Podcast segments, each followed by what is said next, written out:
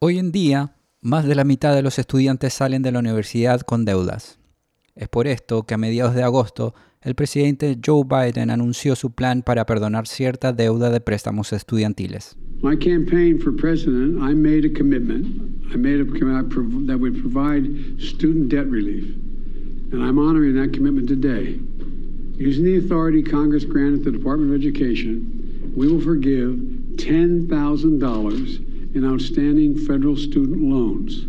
El presidente Joe Biden anunció que la mayoría de los graduados universitarios de Estados Unidos que siguen con deudas estudiantiles obtendrán un alivio de 10 mil dólares, un monto cercano a los 200 mil pesos.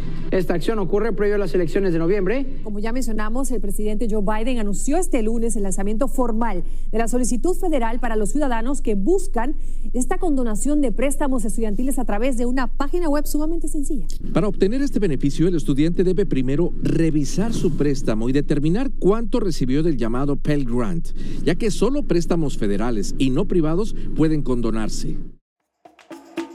Bienvenidos a ¿Qué onda Michigan? Un podcast de WKAR. Soy Michelle Yokish Polo. Y yo, Pablo Castro, brindándote todas las noticias de la semana, entrevistas y reportajes relevantes para la comunidad latina de Michigan. Es viernes 28 de octubre del 2022.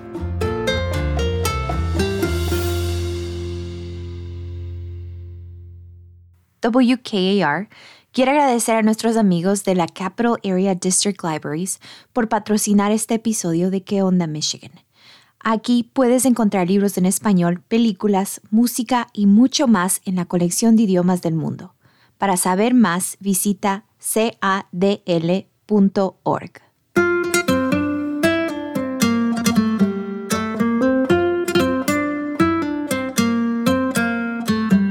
los últimos 30 años, el costo de la universidad pública ha aumentado en promedio de 4 mil dólares a casi 11 mil dólares por una carrera de 4 años.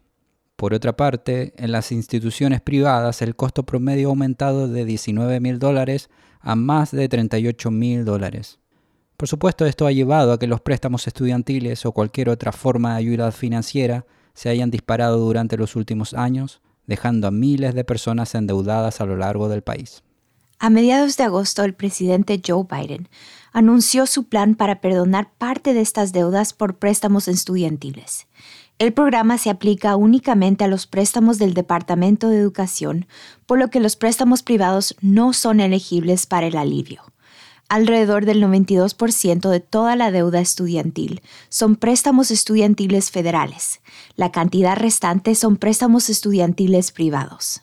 Las personas que ganan menos de 125 mil dólares al año o los hogares que ganan menos de 250 mil dólares pueden optar a la cancelación de 10 mil dólares del préstamo. Para quienes hayan recibido becas Pell, que se conceden a los estudiantes universitarios con necesidades financieras excepcionales, pueden obtener hasta otros 10 mil dólares de alivio de la deuda. Seleni Quintino tiene una licenciatura en educación temprana y este año empezó a pagar sus deudas al gobierno. Durante sus primeros dos años de educación universitaria, Seleni asistió a una community college y no tuvo que pedir ningún préstamo para pagar la colegiatura. Pero cuando ella se transfirió a Grand Valley State University, se vio obligada a pedir un préstamo de 12 mil dólares para poder pagar los últimos dos años de su carrera. Ella espera poder calificar para el perdón de 10 mil dólares. Pues yo también dejé de ir a la escuela un rato por me desanimaba mucho pues por saber cómo lo iba a pagar y luego mirando que estaba sacando préstamos, pero pues en una forma agarrando préstamos es bueno y es malo porque pues te pones en una deuda y luego al final pues tienes que pagar todo eso para atrás. Seleni recién empezó este año a pagar su deuda y dice que pagaba alrededor de 30 dólares al mes. Y eso sin pagar intereses, ya que los intereses por el momento han sido pausados por el presidente Biden hasta finales de este año. Esto ocurrió al principio de la pandemia cuando los negocios, escuelas y trabajos se vieron obligados a cerrar para prevenir un mayor contagio de infecciones. Desde entonces, el interés no se acumuló en ninguno de los préstamos estudiantiles, pero esta pausa se ha extendido por última vez y terminará a finales de este año. Mucha gente está más endeudada ahora que cuando se graduó, por lo que ha habido una serie de estudios realizados donde estamos donde la gente 5 a 10 años después de haberse graduado en realidad tienen más deuda porque sigue creciendo y ciertamente la gente necesita alivio de eso. Él es William Elliott.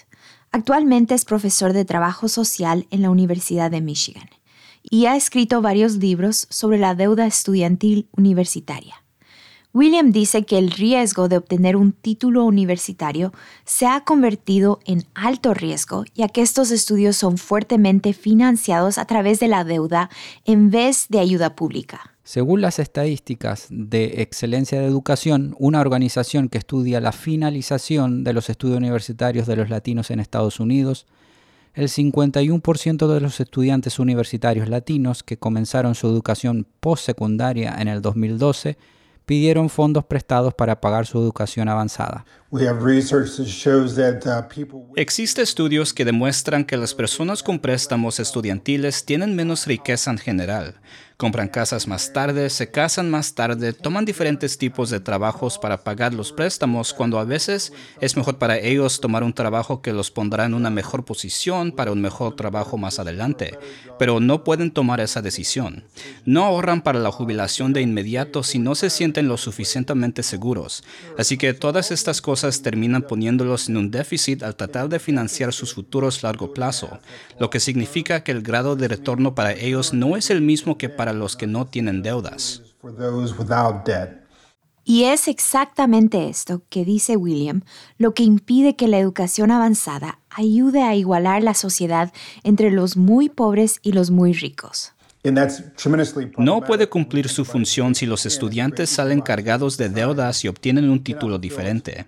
Aunque estén mejor que los que no se gradúan o no van a la universidad, no les va tan bien como a los que se gradúan sin deudas.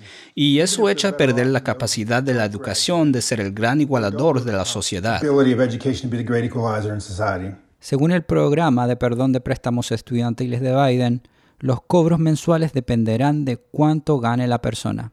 Y si bien esto podría aliviar la carga económica de muchos graduados universitarios, William dice que si se quiere realizar un cambio a la forma en que se financian los estudios avanzados, este cambio debería ser desde la raíz. People who are, mm, you know, las personas que son de clase media o alta cuando salen de la universidad no solo no tienen deudas, por lo general tienen dinero para el pago inicial de un coche, tienen dinero para el pago inicial de una casa, así que compran su casa antes que aquellos que tienen deudas y hacer cosas que aquellas personas que tienen deuda no pueden realizar. Así que las minorías tienden a estar en peores situaciones económicas, no solo en el caso de la financiación de la educación, pero entonces están en una posición financiera mucho peor en general. Uh, en Michigan hay 1.4 millones de prestatarios de préstamos estudiantiles con una deuda de más de 51 millones de dólares. Esto es según datos federales. Unos 700 mil de los que tienen préstamos estudiantiles federales verán su deuda reducida a la mitad o borrada por completo, según la oficina de la gobernadora.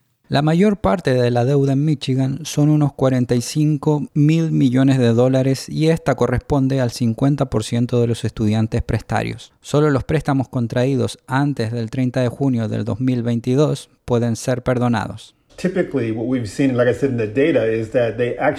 Por lo general, lo que hemos visto es que en realidad los estudiantes terminan debiendo más porque hay un interés tan alto en estos préstamos. ¿Por qué tiene que existir el interés en el primer lugar? Porque tienen que ser lucrativos. Vamos a depender de los préstamos. Quiero decir, la tasa de interés debe ser mínimo, muy, muy mínimo si lo existe en absoluto. Por lo que si el gobierno realmente quiere hacer algo, además de proporcionar el perdón de los préstamos, deben pensar en la eliminación de la tasa de interés que tienen. Porque en solo la acumulación durante el tiempo que una persona está pagando y piden 20 mil dólares, terminan pagando casi 40 mil por los intereses.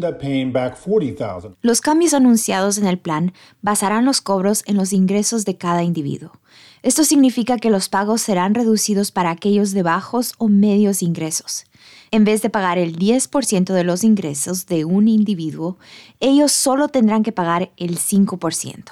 En el 2021, los adultos negros e hispanos con deudas de préstamos estudiantiles tenían más probabilidades de retrasarse los pagos de los préstamos en comparación con los adultos blancos con deudas.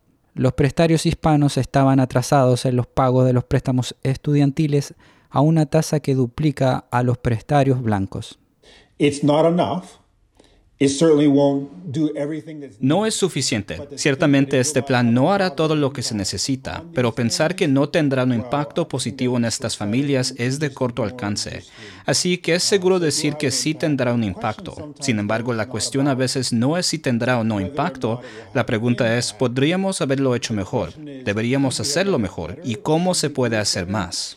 Uh, Seleni dice que para ella el perdón le dejará con solo mil dólares de deuda y ella espera poder usar el dinero que no estará pagando para sus deudas estudiantiles en otras cosas.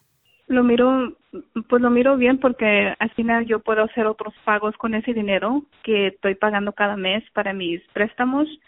Lo puedo poner como para mi pago del carro o para otro otro bill que tengo cada mes. Seleni ya entregó su aplicación para ser considerada para el perdón de sus deudas en el sitio web del Departamento de Educación de los Estados Unidos. Por ahora el plan está en pausa, mientras es cuestionado por las Cortes, pero se espera que en los próximos meses sea aprobado. La pausa en el cobro y los intereses de los préstamos estudiantiles federales sigue vigente hasta finales de diciembre del 2022. El gobierno de Biden dijo que esta es la última extensión de la pausa. Este episodio lo produje yo, Michelle Yokish Polo. Sofía Mireles es nuestra asistente de producción. Lo editaron Pablo Castro y Karel Vega. Encuéntranos en todas tus plataformas favoritas de podcasts. ¿Qué onda Michigan? es una producción de WKAR. Asegúrate de seguirnos en Facebook buscando ¿Qué onda Michigan? También puedes escucharnos en la radio todos los sábados a las 9.45 am y los domingos a las 8 am sintonizando la estación 102.3 FM o la 870 AM. Soy Pablo Castro. Y yo Michelle Yokish Polo. Hasta la próxima.